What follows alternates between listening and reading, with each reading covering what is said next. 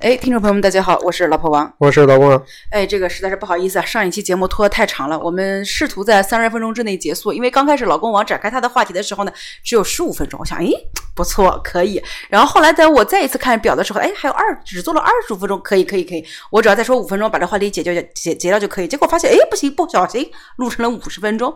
哎，就有点太长了。这个其中老公老公王夹带了一点私货，公报私仇。你是一点私货吧？你这怼了多少人了？你这怼了多少人了？真是的。嗯，所以，我们今天聊一个什么样的话题呢？其实我们上一期呢，这个呃，结束结束的也比较也比较仓促，哎，对，因为老婆王就说了一下，就是说，就是自己这一年非常大的一个哲学上的一个转变，就是在于，呃，老公王最后就是总结了一下，就是，哎，我先这么说，就老婆王之前呢，就今年上半年，就是不管是疫情也好，经济也好，还是政治也好，还是国际格局也好，就所有东西都在往最坏的方向去发展，所以呢，老婆王就有一种厌世之感，有这么一个预期，有这样也不叫对预预期。是一种好的东西，担心哎，有一种担担忧或者担心，或者说这种恐惧，就只因为你还不是恐慌，因为恐慌是你不知道，完全不知道啊，你你慌慌的一米哎，但是现在就是说，就是你你知道啊，知道这个世界就会往那边去去去恶化呢，就是这一种那种难受感，然后呢，就有一种厌世之之情，就觉得说，哎，老子今天上什么班啊？这是上班有什么用啊？反正世界再再过一段时间经济就垮，这种感觉你知道？所以呃，但是后来就就就就就。就就发生了一个转变嘛，所以就相当于是说，嗯，老公王就做了一个总结，用狄更斯的话来说，这是最好的时代，也是最坏的时代。对，所以说，呃，实际上这个世上的这个事情历来都是如此，历来是如此，只不过是说我们现在需要为自己的生计所负责了，对，需要为我们未来的，比如说，因为现在我们这个三十五岁啊，我们未来可能活到八十五岁，那未来还有五十年，我们需要给家庭的这个财产、财产的这怎么一个怎么讲发展，呃，做一个规划，对吧？所以你你会要担心说，哎呀，万一我们家没有。失业了，突然没有工作了，那这个呃，这个房贷没有没有没有钱交，然后银行会不会把我们赶出去呢？就有了这样子的这种恐慌呢？对，所以所以呃，我们实际上在上一期节目呃提到了这么一个话题，而且呢，这个话题其实也是那个我我们发现呃呃，好像已经呃在国内已经被频繁的不能说频繁了，至少也会有有这样的一个说法。其实也是你之前就说呃，之前我们一直。我们之前也没谈过，就是说你现在准备的这个报告的这么一个你用的这个标题，就是呃所谓的。哎，这个还是先不要说吧，我我现在还是觉得有点太早了。没关系啊，但是因为这个标这个这个题目已经相当于已经被人谈起了嘛。哎，算了，我觉得这个还是还是还是回头再就往后再再拖一拖吧，下一下一期节目再聊这个吧。好吧。我觉得这一期我们还可以就是。再做一个铺垫嘛，就是在那个就是所谓的这个确定性不确定性这个问题之前。对啊，所以我要讲的就是这么一个 就是这样一个标题嘛，就是说，呃，在不确定性时代的一个确定性的这么一个，其实我们可以大概的就是讲一下这个，呃，所谓的不确定性和确定性这么一个概念，我觉得可以进行一个展开。嗯，就是。就回到，我们就延续我们上上面说的这个话题啊，就关于这个末世的末世情感下情节下的这种厌世之感。嗯，就是就是因为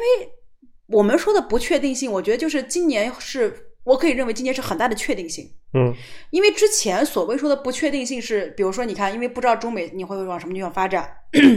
然后呢，这个全球产业链你也不知道下面是个什么什么个情况，就是因为就感觉好像是中美是一个最大的不确定性，对吧？因为有一个这么大的一个，因为因为中美已经足够大到影响全球全球秩序、全球全球体系曾经有一度讲这个 G G two 这么一个概念，因为对 G two 是更早的一个一个概念，是奥巴马是奥巴马之前是呃应该就呃就是二零一零年之前短暂的被提到了一段时间，因为那段时间中国买美国国债量太大了，嗯。就是，所以短短暂的，就是在这个二零零八到二零一零年之间，短暂的提了一下下。但很快呀，我觉得很多听众可能都不知道，G two 是个啥玩意儿。这个这个二零零八年那个时候，可能他大家才十岁呢。我我已经估计我们现在听众平均年龄应该也是二十岁以下呢。就因为因为这段时间就是呃，也是从不同的这个四四里八乡的这个四面八方的这个信息了解反馈哎反馈，让我感觉我们现在这个智商啊和我们现在这个认知能力，其实跟中学生没有什么本质区别。所以我现在的一个心理预期就是，我我们的听众应该十五岁上下，十五岁到二十岁。是一个正常的一个一个一个年岁，所以，嗯，二零零八年真的大家可能哎太小了太小了。Anyway，这不是重点，所以就是所以对于大家来说的话，就是这种不确定性就是在于就是说呃是不是我们就还是按照这么一个自由自由贸易的这么一个发展方方向去发展，这个全球化是否还是继续往下走，还是说它是正在减缓或者是在开倒车？那这个我们国际构架会不会还是这个样子？相当于是有很多的不确定性嘛，就是在这个国际政治层面，在经济层面，还是说这个在各个国家层面？因为像比如说川普的上台，比如说像菲律宾的杜呃那个杜特马特上台，杜特地。杜特地，哎，anyway，就是有大量的这样一些民粹政府的这个代表人上台，包括当年的这个英国脱欧，就是当当时的这个呃 Cambridge Analytic，就是剑桥分析，他们有基于这个大数据，把这个从来不投票的这个催出来，哎，几百万的这个选民，把他们给给给忽悠起来了，怎么怎么地，然后包括这个呃所谓的 social media，就是社交媒体，让你让你活在一个信息的泡沫里面，哎，假新闻和信息的一个泡沫里面，就大量的这些事情，大家觉得是个不确定性。那其实。因为不确定性这个词，这个语境它是一直在变化的。那更早的时候，其实大家说的是科技。所以其实这个东西，我我我更愿意在这一点上展开一下，就是说你提到的科技，其实呃。不对，不确定性这个概念其实是一个很宽泛的概念。当然说，你你如果从科技或者从物理学角度来讲，就是你提到的，就是一个就是所谓的海森堡的不确定性。啊，你那个太早了。我们在那个之前，先把这个科技的这个问题再再给再稍微补充一点，就是先现实一点。你海，我我我们的听众是十五岁，海森堡那是一百年前。谢谢。嗯。你先先先先先脑子先先有一个这根弦，就是。就是因为那个时候在，因为零八年那个时候也零八年到一零年那个时候正好也是 iPhone，就是智能手机出来了，苹果智能手机出来了，那。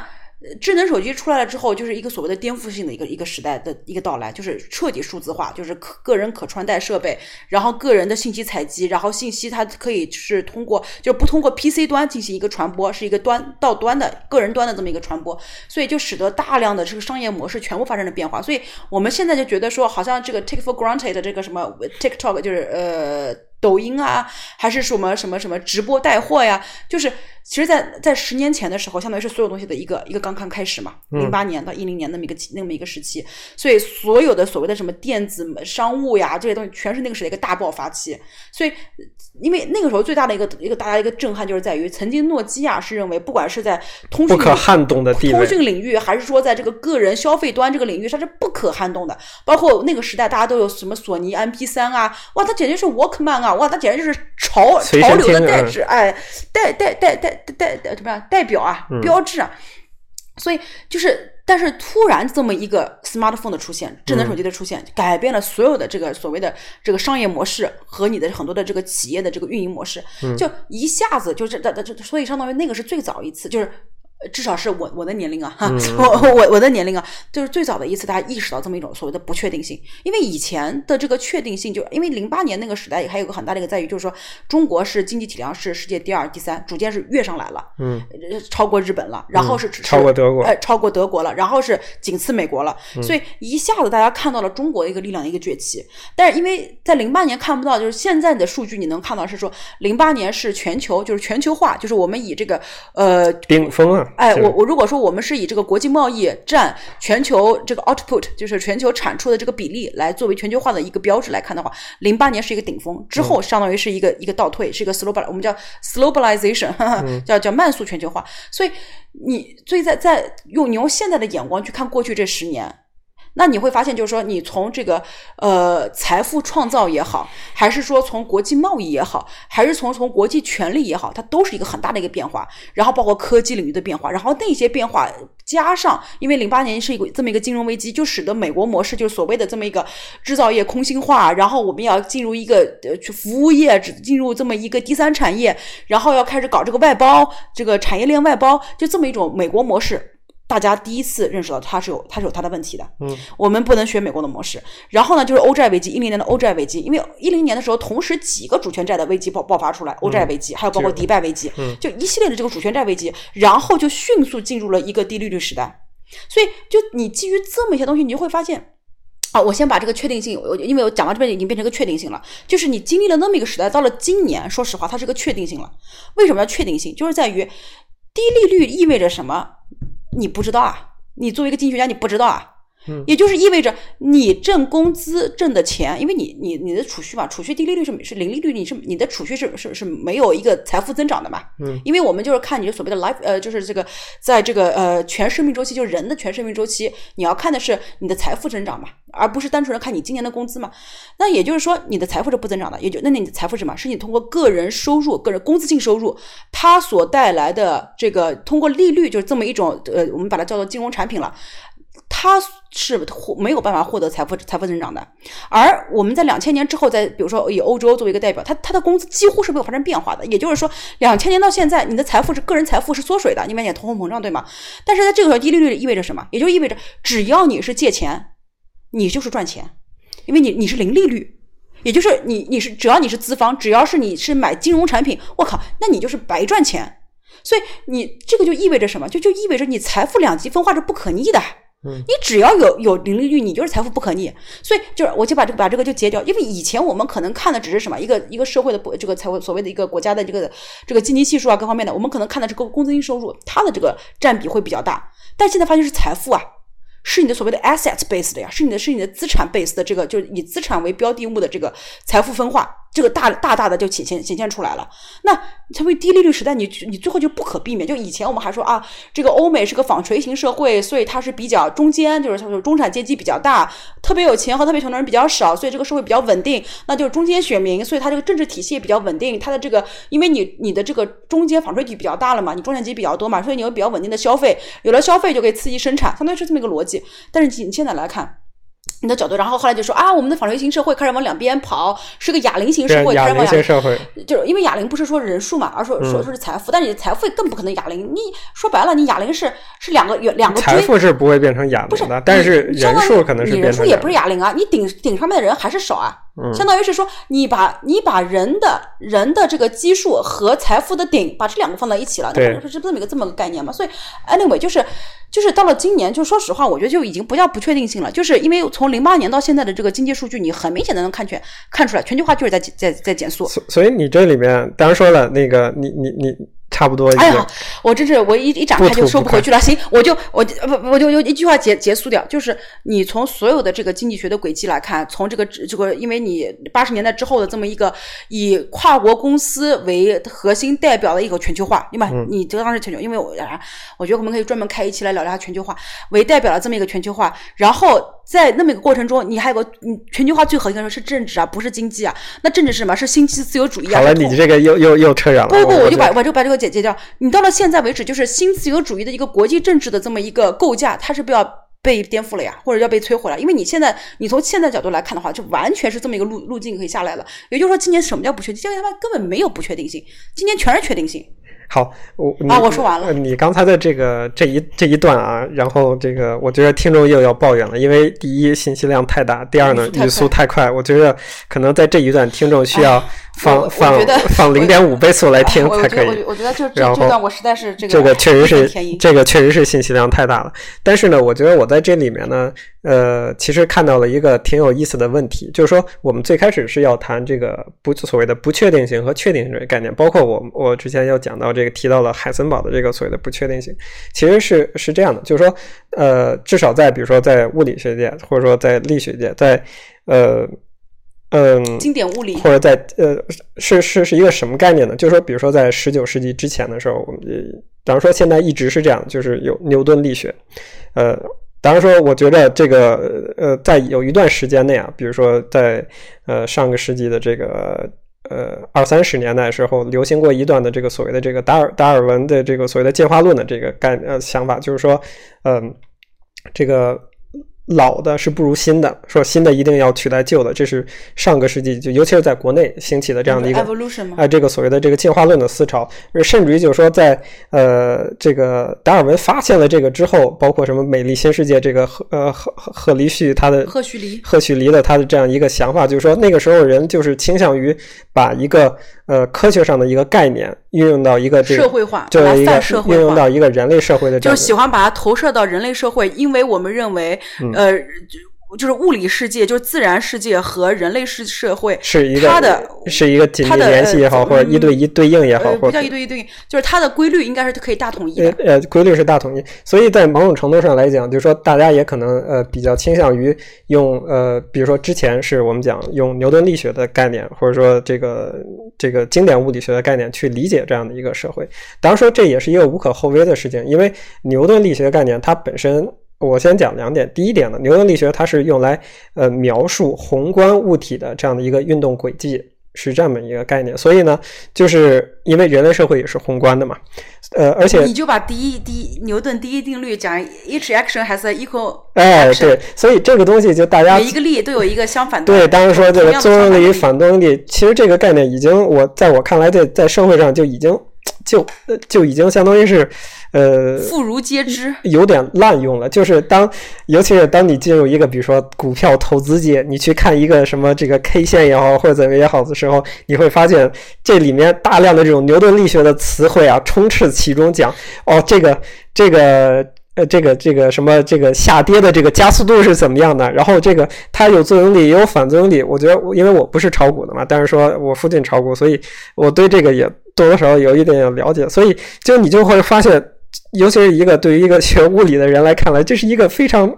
不可思议的事情。就是说，这牛顿力学是描述一个宏观物体的运动的这么一个概念。我为什么要拿它包括别说所谓的你还别说这个，就是因为那天我听那个 Jeremy Rifkin，呃，我也不知道他中文叫什么，李福金啊，嗯就是因为他就是呃第三次革革第三次工业革命这个就特别名声大噪嘛，对就是传说啊，就是呃在默克尔刚上任的时候就接见过他呢，然后完事儿他也跟这个总理啊，说重点说重点好，重点就是他当时说了一句，当时我一听我就震惊了，他说、嗯他说。这个亚当·斯密国富论大家都知道哈，嗯这个就是啊，这个这个面包师傅给你面包，不是因为他有善心，是为了跟你交易，跟你这个。嗯然后呢，他就说，呃，这个亚当·斯密他和他他们那个时代，就是牛顿的理论是一个特别 popular 的一个理论，对所以呢，各个学科、各个领域都在借用，借用在借用牛牛牛顿的这个理论，所以才有了亚当斯密亚当斯密的这个市市场是一个无形的手，它都有一个。需求曲线和一个供给曲线，相当于是力和它的反作用力。对，所以当时我就崩溃了，我觉得我我学经济学学了一个假的东西。所 所以所以我们发现哦，好像这个国富论的经济学是建立在这个沙滩上面的吗？对，就这种感觉。所以这个东西就怎么讲呢？就是呃比如说股票里面还有所谓的它这个这个，它会描述一个曲线的下跌惯性，嗯，或者说这个股票的下跌惯性。其实在我看来，这是一个。就感觉听起来怪怪的，你明白吗？因为你这里面你没有一个可描述量。呃我们讲惯性，它是有质量的。一个物体有质量，它它才可以描述惯性。一个下降曲线怎么会有质量？它的它的惯性从何而来呢？对吧？你可以描述它的加速度，呃，或者说你可以描述它的斜率它。的这个，它的这个，比如说它的股票本身，你可以描述它它的下降曲线的这个速呃速度啊，你可以描述它的斜率啊，或者这些。当然说，anyway，因为我对股票不是特别熟悉，所以我在讲的一点就是说，呃，虽然说这个世界呃在某种程度上对这个物理学概念或牛顿力学有一个这个滥用的现象，但有一个东西是嗯大家就普遍接受的，就是一个所谓的因果论，就是爱因斯坦也是执着于这样一个因果论的。他当初呃跟这个搞量子力学这些呃讨论问题的时候，就是说一个他的一个最大的一个立足点，就是说这个东西事物是不能违反因果论的。为什么不能违反因果论？就是在某种程度上，就是说他的呃一个就是呃也是因为它的这个相对论这样一个概念，就是光光的速度是有限的。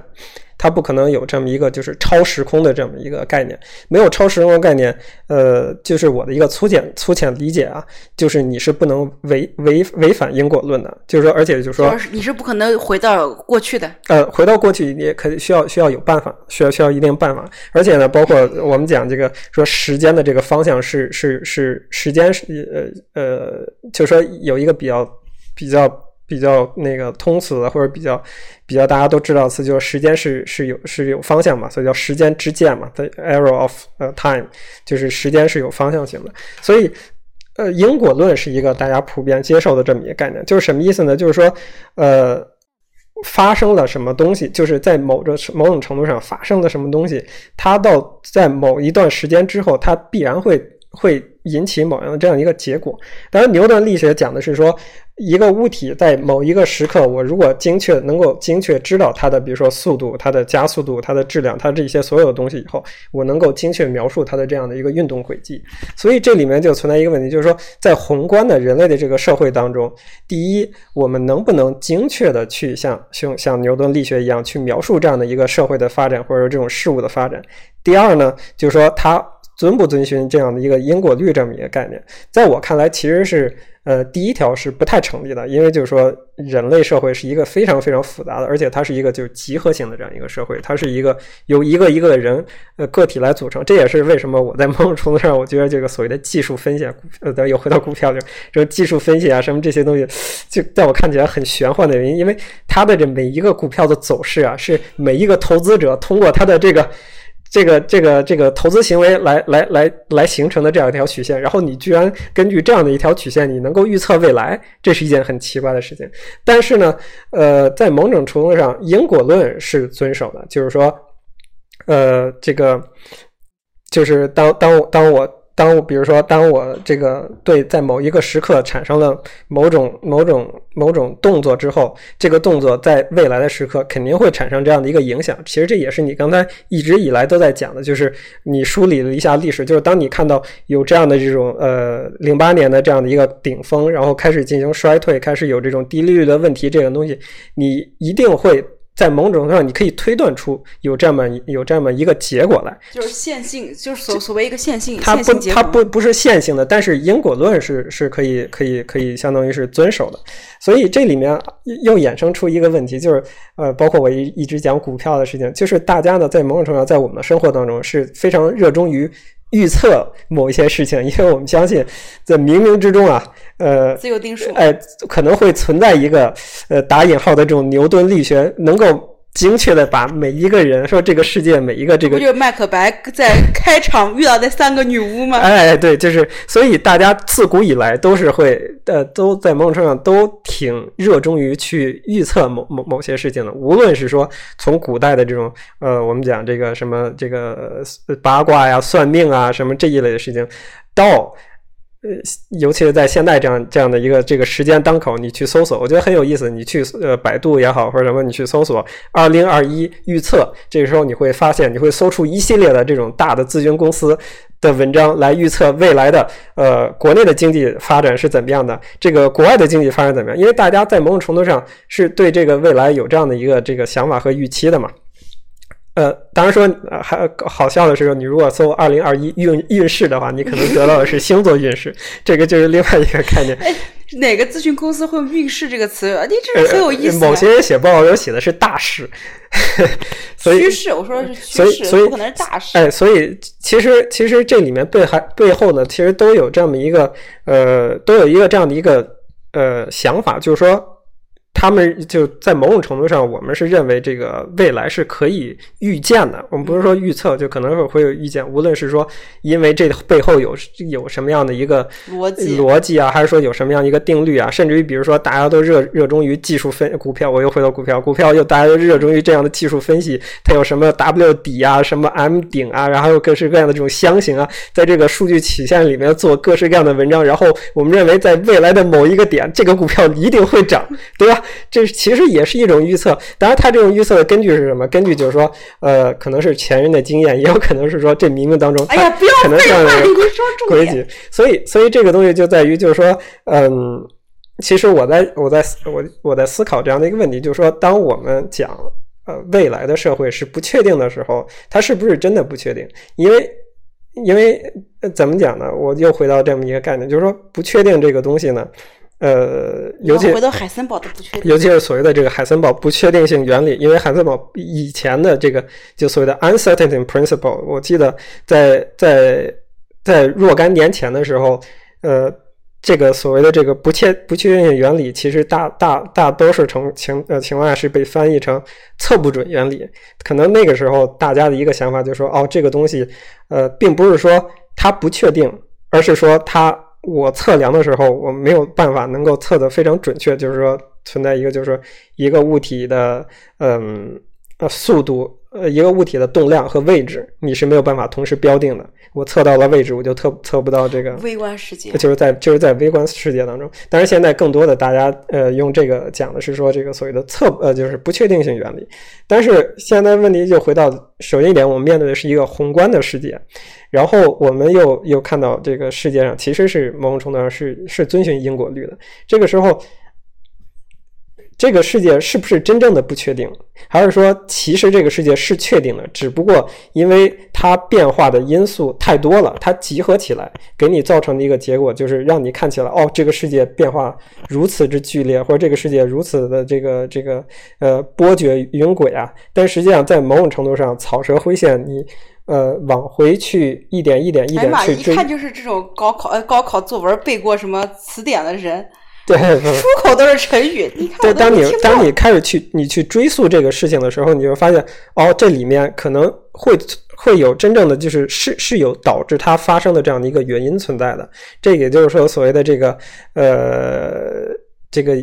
这个我们读课文就是就。这个中学英语还中学语文的课文里有一个，就所谓的祸患昌，这个发于忽微嘛，就是说，也就是为什么我们讲这个所谓的不以善小而不为，不以恶小而不为，而是因为而为之，而而为之，是因为这个事情它在某种程度上，呃，当你在某一天埋下一个种子以后，它可能呃一年两年。不发芽，但是若干若若干年之后，它可能会长成一棵参天大树，这个都是你说不准的事情。这个事情我是这么看，就是呃，我就用气候变化这个事情来做一个做一个案例，嗯，然后来论证一下这个观点，就是说，其实你理论界永远是有很多假说的，嗯，对吧？你有很多的 hypothesis，但是呢，问题就是在于在这个事件的早期的时候，就是你很你谁都能够有各种的假设。假设对吧？就是这个时候，你有的理论是可以精确预测的，嗯，但是有的理论是不精确预测的，相当于就是说，这个事情在过去还不有还不足以有足够多的历史回归，让你去预测未来嘛，对吧？这个说的很简单了。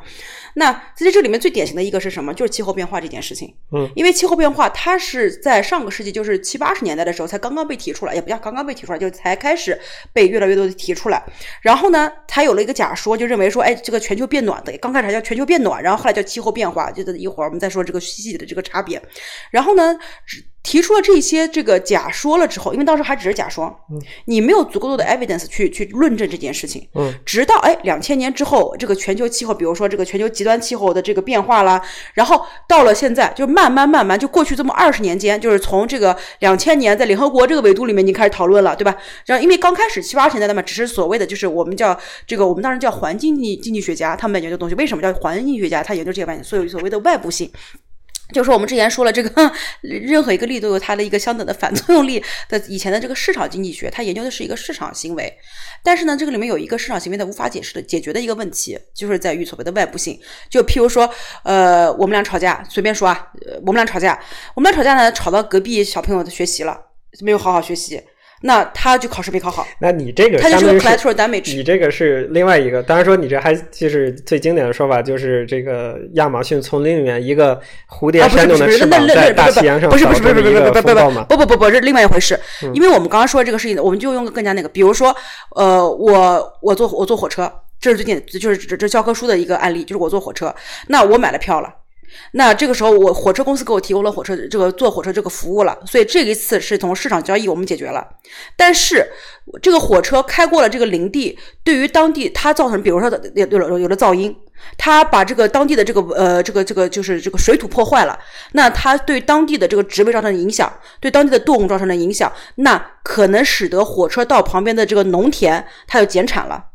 那受损失的农民不从我们坐火车，我买票，你给我提供服务的这个这个获益，获没有有任何的正向获益，它而且它是负向的，所以这个叫负外部性嘛。所以为什么我刚才跟你说的是，我们俩吵架影响了隔壁小孩了，小孩没考好，嗯，现在我们俩是我们俩之间的矛盾，对吧？但是影响影响了隔壁了。小孩这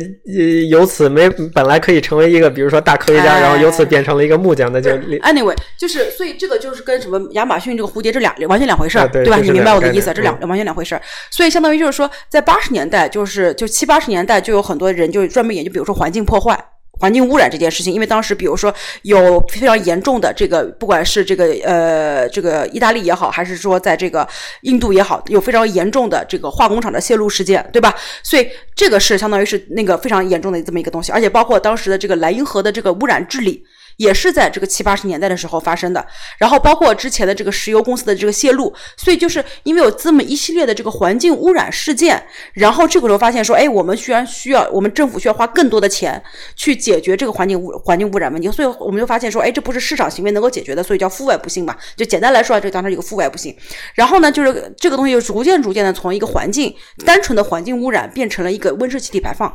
然后，所以，但是呢，我就回的就就简简简而言之一点，因为我觉得里面任何一个话题都可以单独拿出来做一个子话题，就是专门开一期节目了。所以呢，相当于是说，全球气候因为工业排放的增长而快速增长，但是呢，在同时，它呃，一方面是影响了冰川，冰川消融，然后海水吸收。呃，地地球的这个排放出来的工业污染，它的这个所谓的这个二氧化碳增升高了之后，它的这个温度，海水吸纳这个温度达到了饱和。因为刚开始可能看到这个澳大利亚大堡礁，它的这个呃白化，就是它的这个珊瑚的白化，那所以就是说说明是一个是一个海水它一个到达到一个饱和的这么一个状态，就吸收热量的一个饱和的状态，然后更大规模的一个冰川溶解和这个西伯利亚它的冻土的这个这个溶解。的消融，所以相当于是这一系列的 evidence，就是这一切东西，你到了现在才看见。对，所以相当于是说，就是你以前可能是早期的时候，就有很多这个所谓的这个假设、假说，在逐渐的被各种事实所论证。嗯，那在这个过程中，它就变成了一个可确定性了。对，当然，你那你这个是一个在某种程度上是一个这个这种这个相对的概念嘛，就是说，呃。呃，这个东西其实是一个 是一个哲学问题，就是当你明天没有到来的时候，它它永远是未知的。但是说明天到来了，它就它就已经是。但是但是现在就是因为你已经有了这么多的这个 evidence 了之后，你到了今天来来来来看的话，几乎就可以预测到，如果我们现在没有对于这个，比如说现在不是巴黎协约嘛，就是你要在现在欧盟说是，还有包括中国，我们在二零五零年和二零六零年，基本上这个期间要要要要实现这个零碳排嘛，对吧？嗯，就是。呃，如果我们现在不做这么一个承诺，不在不在二零五零年前，不在二零六零年前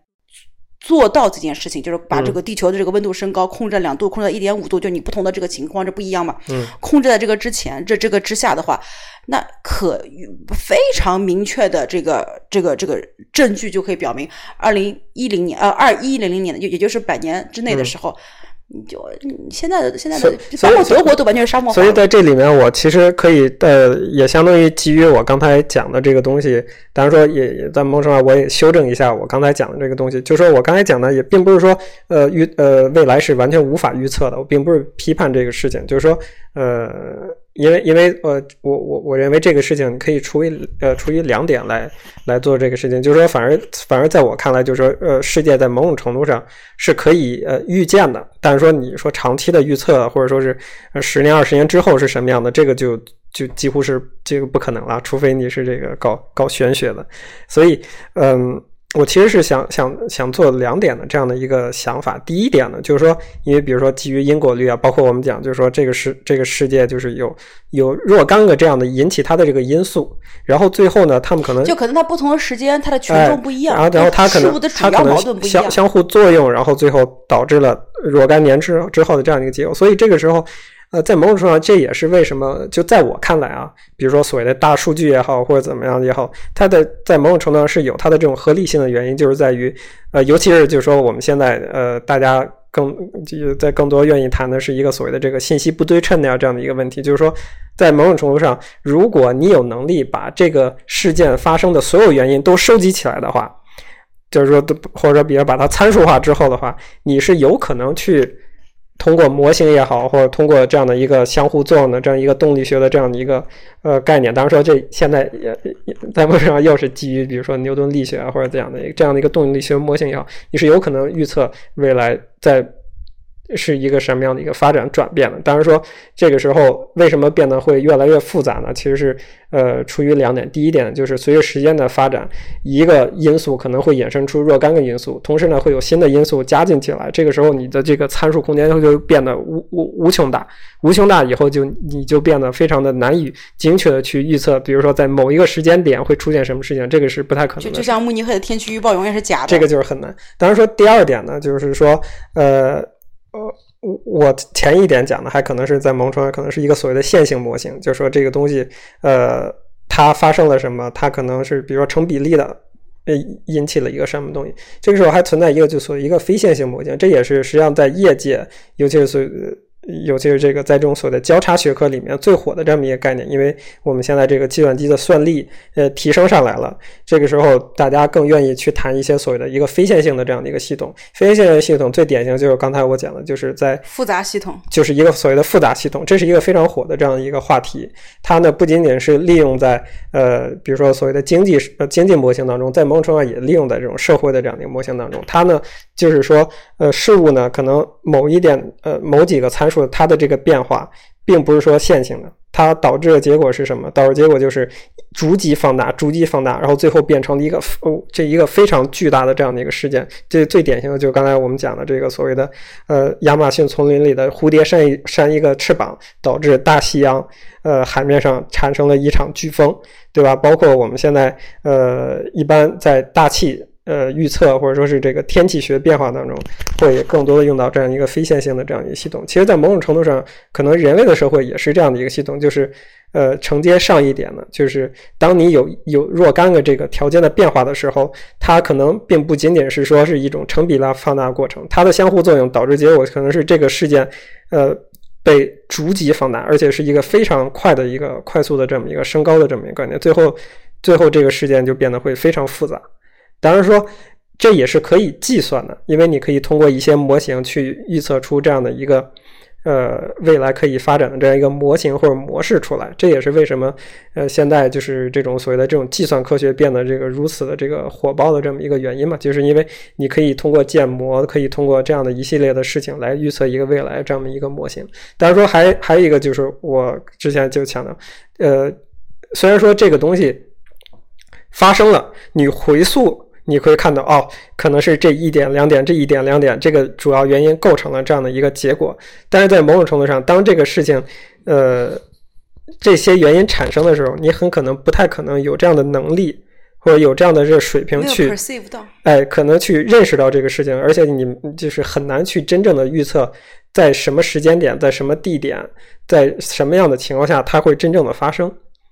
可能主要是这样的一个，所以在某种程度上，这也是为什么，呃，天气预报真正准确的可能是未来五天到十天。我啊，不准不准不准！这个明明就是我每天每天早晨我要爬到奥林山上，然后去看一下看一眼天气。就是呃，你想连天气预报这样的一个自然现象，就是空气学动力、空气学动力现象都这么难以预测，更包括其实地震呀，也是一个很难以预测的这个事情，更不要提人类社会的这样的一个这个这样的一个这个。就是一种七十亿人，或者说是在某一个小区内几千万人或者上亿这样的人的这样的一个这样的一个这种集体产生的这样的行为的这个变化，这其实也是一个很难的事情。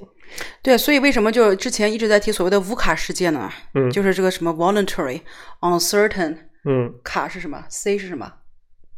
对，我我忘记了，反正就是啊，complex，嗯，就是复杂性，复杂性。然后 A 就是呃，agile，就是要灵敏性，就是 anyway，就反正就是这个就所谓的乌卡事件嘛，嗯，就是这个最早就是被用于这个所谓的就是这个美军，因为在战场上是瞬息万变的，嗯，那美军它是用一个什么样的一个一个组织结构，嗯，能够去应对一个乌卡事件，一个战场上的一个乌卡事件，然后后来被应用到了这个所谓的商业这个领域里面，对，那有有这么一个相当于应用，就相当于是说你把所有，因为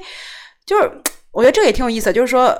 这个这个管理学界啊，就总是喜欢借鉴自然学的东西。就是这个里面有一个，就在于所谓的这个自然呃科学和人文科学，就认为是超过了个人以上，就所谓的社会到了这个超过了个人以上这个，它就已经进入一个所谓的就是不不是人为能够 control 的，就是人为能够控制的一个一个世界了。那那个世界和自然世界是一样的，他们需要遵循同样的自然规律。嗯，这也是为什么会从这个亚当斯密时代会把牛顿定律从你的这个物理学界借鉴到我社会科学。当然说我在这一点上我还是不。不太能理解啊。不是，anyway，就你你明白这个意思，相当于就是说，它是它是受这个所谓的 rule of law 了，嗯，它不是受受这个这个所谓的人去控制这件事情的了，嗯，所以相当于就是这也是为什么就是有这么一个一个一个大的一个背景吧。所以在这个里面你会发现，就是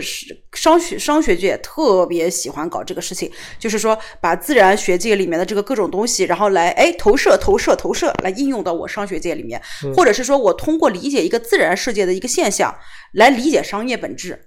这个是非常明显，就是在在商学、商学、商商业界是非常明显的一个事情。就至少就对对于我来讲啊，我是不太能够真正的理解这样的这种一对一的这种关系的也关系的，因为也有可能就是说，当你真正理解这个这个，比如说这个名词它背后的这样的一个定义之后，你会发现你用到这个这个里面就就感觉怪怪的。当然说你可以采用它的这个所谓的名词。呃，或者说是类比，作为这种现象的类比，但是真正你把这个理论用用运用到它这个上面，就感觉它其实更多，因为其实哎呀，我你既然说到这个，反正虽然也时间已经很长了，就是我再再往下走，就是因为人类。人类的思维还是个具象思维，嗯，人类对于一个抽象思维的理解，还是通过一个具象思维去理解一个抽象思维。所以，那其实，在商业界，为什么大家这么喜欢去找一个隐喻，去找一个类比？其实是是在试过通过不同的呃学科的这么一种类比，这种隐喻，去试图去理解一个所谓的本质。那如果我们放到柏拉图的这个这个这个话语范畴这个里面来，就是说，你任何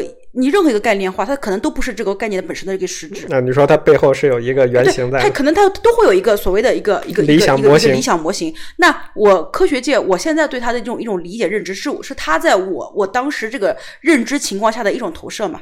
对吗？所以相当于是说，我为了去理解那个东西，我会需要先去理解它在很多不同领域里面投射，然后去理解，试图去理解它的原型是什么，嗯，理解它在我这个商业领域里面投射是什么，对吧？但是我觉得是这么一个逻辑。当然说，这可能也只是说是这一个人在不同的背有不同的学科背景，他的这这样的一个这个。理解方式或者怎么样是不一样的。理解方式，我觉得这个就是特别明显。我觉得我我们可以大概这个这期为这期做一个做一个挖个坑。不不不挖一个坑，我就说做一个简单的总结，就是说，呃，我们现在讲这个今天的这个话题就是不确定性时代的这样的一个确定性。这个是呃，实际上我们就是剖析了一下，就是什么是这个呃不确定的，然后什么是确定的。当然说呃说来说去啊，也感觉。呃，没有一个最终的一个定论，但是呢，我呃，我我觉得有一个定论，就是说，呃，这个世界的这个发展呢，是在某种程度上是确定的，因为就是它是遵循因因果律的嘛，就是这个事情它发生了以后，它一定是有原因导致它发生的，呃，但是。呃，当然说，而且导致它的原因可能不是单一的，而且是是若干个因素，而且可能拖的时间会非常长。同时呢，导致它的这个呃呃结果的这个原因，它们的这种相互作用呢，也会变得非常复杂，并不是一个就是在我们看来就是一个非常线性就很直观的这样一个原因导致的这样一个结果。这是一个就是说，在某种程度上来讲，这个世界是确定的，就是因为你有原因，你就会导致结果。不确定的原因呃在什么地方？就是说你。即便你知道了这些事情产生的原因，但是你不知道这个世界，呃，这个事件产生的后果是在什么时候，呃，在何时，在何地，以何种方式发生，这其实是不确定的，而且是一个非常难以预测的这个结果。所以，也就是为什么，当然说科学家最善于，尤其是你们经济学家最善于，呃，这个，呃，去总结。这个事件，这个事件的这个发生的原因，然后说会搞出这样一个什么模型，就好像我我我记忆最深刻，我夹带一点私货，记忆最深刻的是我在大学的时候上营销学的一一门课的一个老师，无数遍了。他他他引以为自豪的一个这个人生的一个最辉煌的这么一个时刻，就是他说他曾经给牛根生讲过，牛根生就是蒙牛集团的这个前老总，他白手白手起家带起来这个蒙牛集团嘛。他跟牛根生说：“呃，你知道蒙牛集团他为什么成功吗？他为什么成功吗？”牛根生说：“我不知道。”然后他说：“我告诉你，我告诉你是一二三四五是这样成功。”牛根生说：“啊，你说的真对。”对，然后他呃他牛根生就会告诉他说：“哇，你不愧是呃某某大学的教授啊，这个太厉害了。”这个是要商。学院这个和经济学是两回事情。哎呀，算了算了，我也不跟你吐槽了。我最后用就马克思的一句话来来总结吧，就是你要抓住事物的本质矛盾啊，这个是这个这个根本矛盾，主要矛盾要抓住主要这个矛盾的主要方主要方向。哎呀，就就就就这样吧。好，就这样。好，行，那行这这期先这样，大家再见。大家再见。